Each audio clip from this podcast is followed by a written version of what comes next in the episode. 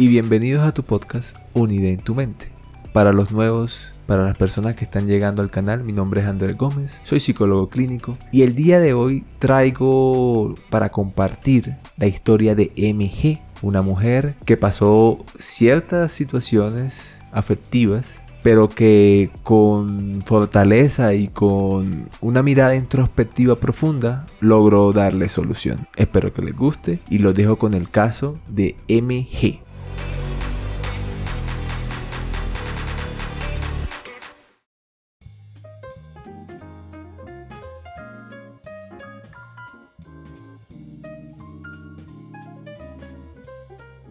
Buenos días, buenas tardes y buenas noches. Bienvenidos a tu podcast Unida en tu mente. En esta ocasión tengo la suerte de contar con MG, una persona de gran recorrido y con una historia afectiva muy interesante.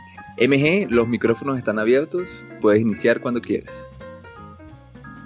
Quisiera compartir eh, mi experiencia, una de las experiencias más significativas que creo que he tenido a nivel de relación de parejas, porque pues pasaron muchas cosas que pues afortunadamente después me dejaron muchos aprendizajes. Bueno, esta persona yo la conocí cuando estaba en la universidad, pues por un tema de cómo hacer un trabajo, cómo observar clases, en fin. Y una amiga eh, pues me dijo como no, vayamos a tal sitio y eh, digamos que el punto de contacto eh, pues para saber si podíamos ir a observar la clase o no era, era él. Entonces al inicio era simplemente como para saber si podía ir a observar la clase o no y ya después con el paso del tiempo como que empezamos a hablar un poco más, eh, pues como que ya no era netamente con relación a ese tema, sino, no sé, ya como el día de uno, del otro, hasta que pues un día decidí yo como invitarlo a, a salir pues por su cumpleaños y eso. Nunca nos habíamos visto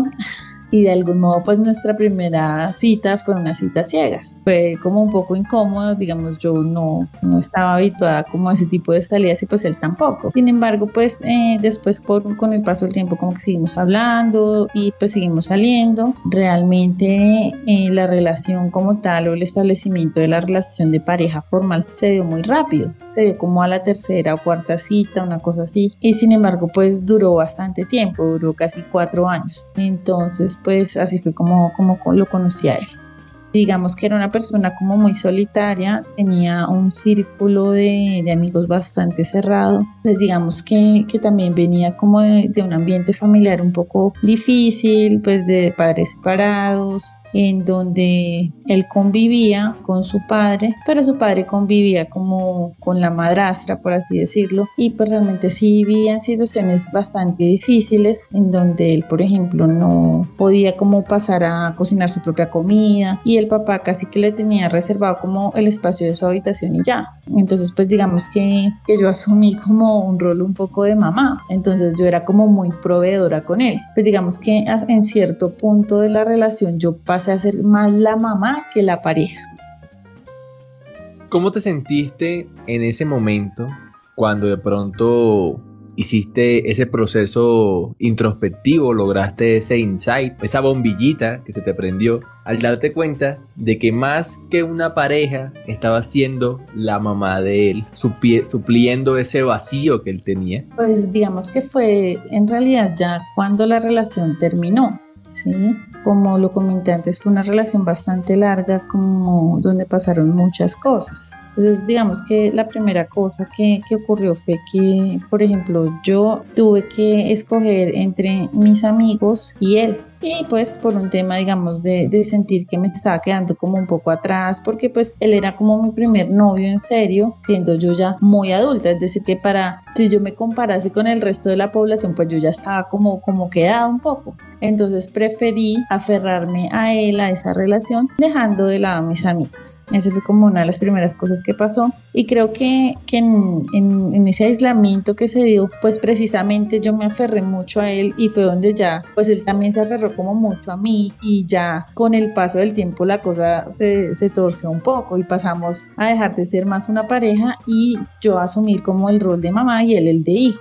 Digamos que otra cosa que, que, yo me di cuenta es que éramos muy incompatibles en cuanto a muchos gustos, mmm, formas de pensar respecto a ciertas situaciones. Obviamente yo era como muy empática, muy flexible, como que yo trataba de encajar un poco con las ideas de él. Y yo creo que él también hizo lo mismo conmigo. Entonces, pues como que a pesar de esas señales, mmm, de algún modo, tanto para él como para mí era más importante como el seguir juntos, el que, bueno, mira, ha pasado mucho tiempo. Digamos que él era mi primer novio y yo también era su primera novia. Entonces creo que eso nos hizo como muy dependientes de la relación del uno del otro. Digamos que otros inconvenientes también como el hecho de que, bueno, cuando nos proyectábamos a futuro, pues sí, obviamente nos proyectábamos como con un crecimiento profesional importante y yo sí me visualizaba como casándome, teniendo una familia, sí, construyendo algo estable. Sin embargo, él no tanto y eso se evidenció porque, digamos, algo que, que, generaba conflicto entre nosotros era el hecho de que, por ejemplo, cuando yo buscaba ofertas de trabajo, eh, me salían ofertas de trabajo en las que él eventualmente podría trabajar, pero me decía que no, que eso no le gustaba, que eso no era lo suyo. O sea, ponía las mil y unas excusas como para evitar tener que trabajar en un lugar donde pues cumples un horario, tienes un contrato fijo, ¿sí? Como que hay ciertas reglas. Entonces él prefería más otro tipo de contratos como mucho menos estables, donde digamos dura tres meses y luego ya después espera seis y luego te sale otro de nueve y así para mí sí era como muy difícil pensar. Yo le decía, si algún día quisiéramos comprar una casa, pues cómo la vamos a pagar las cuotas mes a mes si tú no puedes conseguir un trabajo estable. ¿Cómo te sentías tú eh, teniendo en cuenta la proyección que tenías con él, pues de formar una familia como tal, de verse más a futuro, ya más formalizados? Obviamente sí me generaba molestia porque realmente no entendía cuál era el problema pues de tener un trabajo estable. ¿Sí? Entonces el problema para él era que eso, ese trabajo, a pesar de que era estable, no era lo que a él le gustaba. Entonces, pues, como que era alguien como que solo hago lo que me gusta. Y pues, o sea, eso lo entiendo, pero, pero como que también uno tiene que ser equilibrado y ser consciente de una realidad. Podríamos decir que de cierta manera él tenía ciertos comportamientos y pensamientos muy infantiles que podrías tú estar reforzando en ese rol de madre sin darte cuenta de. Sí, claro. Sí, o sea, hubo muchas situaciones que, que yo creo que, que, de algún modo yo propicié de manera inconsciente y viceversa, porque finalmente cuando tienes una relación de pareja y pasa el tiempo se establecen como ciertos roles, ciertas actitudes que han sido validadas y que va a ser muy difícil cambiarlas de un momento para otro y más cuando no te has dado cuenta de que las tienes, ¿sí? Entonces, pues digamos que, que sí fue como, como otra bandera roja que yo evité ver, pues cegada por el amor, precisamente. Hubo también otra serie como de situaciones que, digamos, sí me terminaron afectando a mí, que hoy en día sigo trabajando en eso y es como el tema de mi autoimagen. A veces él me seguía como un poco la corriente, como de, bueno, sí, eh, como que él sí se visualizaba conmigo, pero no necesariamente como yo lo pensaba, sino de otra manera. Sin embargo, recuerdo un día que íbamos pasando como por una tienda de vestidos de novia. Y él me dijo como, pues mirámonosla, mírate un vestido de novia, no es que yo, bueno, sí, chévere, una locura más, dije yo. Y efectivamente pues entré, la señora bueno me puso un vestido que no hubiese sido el que yo escogí, sin embargo pues obviamente era un vestido, no era mi talla, etcétera. Eso sí la señora me embutió como pudo ahí en ese corsé y pues yo salí y me vi en el espejo y yo dije, wow, con razón, dicen que todas las novias son lindas porque yo decía, sin ser el vestido que yo escogería, yo me vi muy linda. Sin embargo, cuando él eh, me volteó a mirar, me dijo, no, no, no, quítate eso, quítate eso, mira cómo se te sale atrás, o sea, lo sentí que incluso se molestó. Dije como, bueno, me lo quité, etcétera, y yo le dije, ¿qué pasó? Y me dijo como, no, te veas horrible, te veas ahí súper embutida, como si te salía todo ahí por detrás. Y yo le dije, pues es que no era mi talla, o sea, y no sería el vestido que yo escogería tampoco. Entonces eso me generó a mí como una inseguridad tan grande al punto que hoy en día yo estoy trabajando como en cambiar un poco una idea de huirle al tema del matrimonio, porque inconscientemente huyo a la idea de verme otra vez vestida de novia. ¿Crees que esa situación ha sido una piedra en el zapato para establecer nuevas relaciones sentimentales enfocadas a algo más serio, no a algo más pasajero? Y yo creo que sí, y realmente eso, eso, ese descubrimiento, por así decirlo, fue relativamente hace poco. Digamos que, que yo lo, lo, lo, pensaba como más un tema de sentir que, que el matrimonio trataba o algo así, pero igual yo siento que si estoy dispuesto a establecer una relación estable, que digamos sería como un momento chévere compartir, de vivir la vida, pero en el fondo a lo que le tengo miedo es como otra vez como esa autoimagen, un poco como, como ese rechazo que se generó, o sea, que él me generó a mí y que de algún modo yo internalicé. Claro, dejaste que los comentarios negativos que él tuvo contigo marcaran una pauta en, en tu psique, en tu pensamiento y de cierta manera te han causado mucho dolor, mucho malestar. Pero cuéntame, ¿cómo sigue, ¿cómo sigue la historia con él? Bueno, resulta que eh, yo tuve la oportunidad de, de, irme a vivir un tiempo fuera del país, digamos que por mi carrera y eso pues era un sueño y para mí era una meta y pues afortunadamente se me dio muy rápido. O sea, cuando yo acabé mi carrera, inmediatamente como que inicié con esa oportunidad laboral en el extranjero y que fue pues muy enriquecedora para mí. Digamos que ahí la relación eh, ya empezó como, no sé, empezaron como a notarse esas falencias que teníamos. Pues un tema, el tema de la distancia. Eh, pues yo digamos que me fui mmm, con la idea de volver con él, eh, pues de ser fiel, de mantener la relación. Y esto curiosamente, antes de irme de viaje, él me regaló un anillo de compromiso. Digamos que yo sentí que fue como su manera de atarme.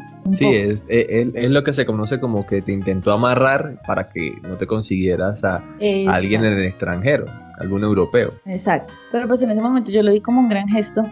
Además el anillo estaba bien lindo. Entonces, pues, no sé, igual yo me fui, estuve como todo el tiempo siempre como manifestando eso, que yo tenía pues mi pareja acá en Colombia, que lo amaba mucho, que me visualizaba con él el resto de mi vida, etcétera. Y pues realmente que, que no hubo temas de infidelidad, ni de parte de él ni de parte mía. Pero entonces ya antes de, de devolverme a Colombia, sí fue muy difícil porque habían días en donde yo tenía un día terrible y él había tenido un día genial, o viceversa. Entonces como que ninguno de los dos estaba como en la disposición de, oye, qué chévere, me alegra, sino como en otra cosa. Cuando regreso a Colombia, pues realmente yo, no sé, o sea, él manifestaba que, que se le había hecho muy largo el tiempo, aunque para mí había sido todo súper rápido yo dije, bueno, si me extraña harto, pues qué chévere, nos vamos a ver, no sé qué. Y pues no, o sea, llegamos y él como para variar, como con su amargura. No cambió nada el tiempo no, que estuvieron separados. No, ahí la que cambió fui yo.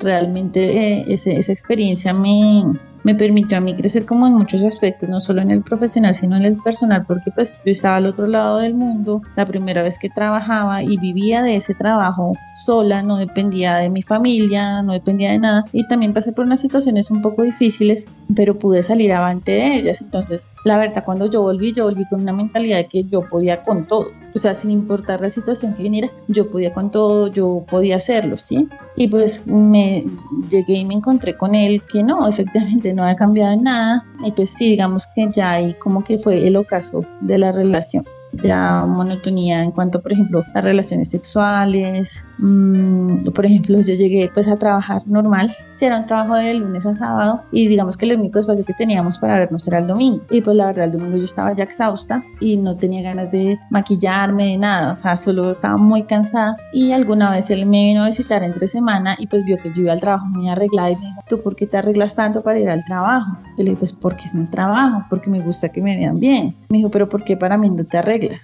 yo le dije, pues la verdad es que el domingo ya estoy un poco cansada. Entonces eran como ese tipo de discusiones tontas, pero, pero que en el fondo tú dices, o sea, ¿cuál es el mensaje que me quieres transmitir? ¿En qué momento tomaste la decisión terminar la relación? Porque después de que yo volví del viaje, pues eh, tuve un retraso. Yo se lo comuniqué a él y pues sorpresivamente me dijo como, no sé, pero tienes que abortarlo, yo tengo mi maestría por delante, tengo como muchas cosas por hacer, yo no me quiero encartar ahorita y pues digamos que pues, yo también tenía un poco esas metas, eso era inesperado, pero pues ahí yo dije como, o sea, ¿para dónde voy con esta persona? que se suponía que íbamos a estar en las buenas y en las malas, que juntos íbamos a enfrentar como pues la vida, ¿no? Lo que se viniera. Entonces fue ahí donde yo dije, no, o sea, estoy como con la persona equivocada y ahí fue donde yo pues tomé la decisión de terminar. Y afortunadamente pues fue como una falsa alarma, pero, pero pues sí me permitió a mí como abrir los ojos frente a esta persona y a esta relación. ¿Sientes que de pronto esto que él te comunicó que ante pues, la, la, situación de ese retraso y de que lo primero que él te dijera no es cómo te sientes, vamos, a, vamos adelante, no te preocupes, sino lo, lo que primero te dijo fue aborta. ¿Crees que fue, lo, fue el punto decisivo, el punto de inflexión para decir ya no más? Claro, porque, o sea, digamos que, que fue como, como que dejó traslucir su egoísmo, ¿no? O sea, para él estaba primero él y no la relación yo creo que ya estaba como mucho tiempo desgastada y, no sé, de algún yo sentí un poco como que él tenía un poco de celos con relación a mi avance profesional y yo lo sentí como que él, él se estaba estancando y que además estaba estancando era por mi culpa, por yo querer establecerme, digamos, de una manera económica, con una familia, entonces yo era ese impedimento para que él avanzara a nivel profesional. Y hoy en día yo digo, no, no fue así, o sea, era él con su actitud de escoger lo que él quería. Entonces, pues siento que, que fue un poco así la situación.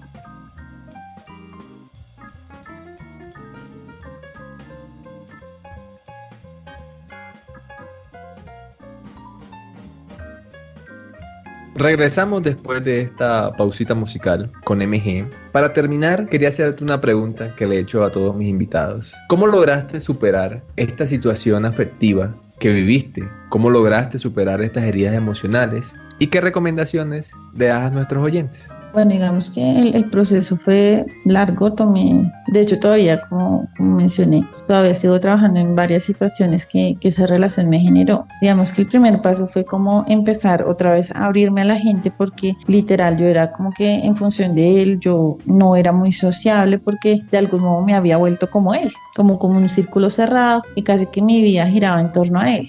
Entonces empecé a salir, a conocer más gente, mm, a darme cuenta, por ejemplo, que habían personas que también querían, como yo, formar una familia, sí, construir algo estable y que yo no estaba loca por querer algo así, que era un poco como lo que él me hacía sentir. O sea, que en este momento, ¿cómo era posible que alguien pudiera pensar en algo así? En casarse, en tener una familia. O sea, eso era una locura para él. Obviamente yendo a terapia, eh, todavía sigo yendo a terapia porque pues a pesar de que bueno he mejorado, he hecho ciertos cambios en, en mi vida como para sentirme mejor con conmigo misma, mejorar mi autoimagen. Igual siento que, que debo seguir trabajando todavía con, con otras cosas que, que, me dejaron huellas simplemente. Entonces el consejo siempre es como, pues primero ser consciente de las alertas, de las banderas rojas. Si tú ves que la relación no es fluida, si ves que no tienen como proyectos en común, que no te hace sentir bien, que digamos minimiza tus necesidades ¿sí? o lo que tú manifiestas, pues ahí no es.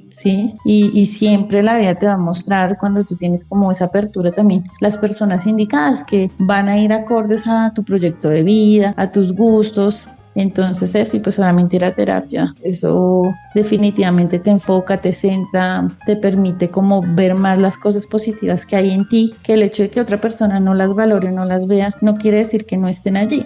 Muchas gracias MG por tu testimonio, por compartir con nosotros esto que viviste. Sé que no ha sido fácil. A veces las personas piensan que asistiendo a una o dos terapias pues logran solucionar sus problemas y en muchas ocasiones son terapias largas, porque no solamente estás sanando la herida que te generó él, sino que en muchas ocasiones te das la oportunidad de sanar otras situaciones que tenías previas. Te vas armando con las herramientas necesarias para enfrentar pues las dificultades del día a día. Muchas gracias MG por tu participación y nos vemos en una próxima emisión. Hasta luego.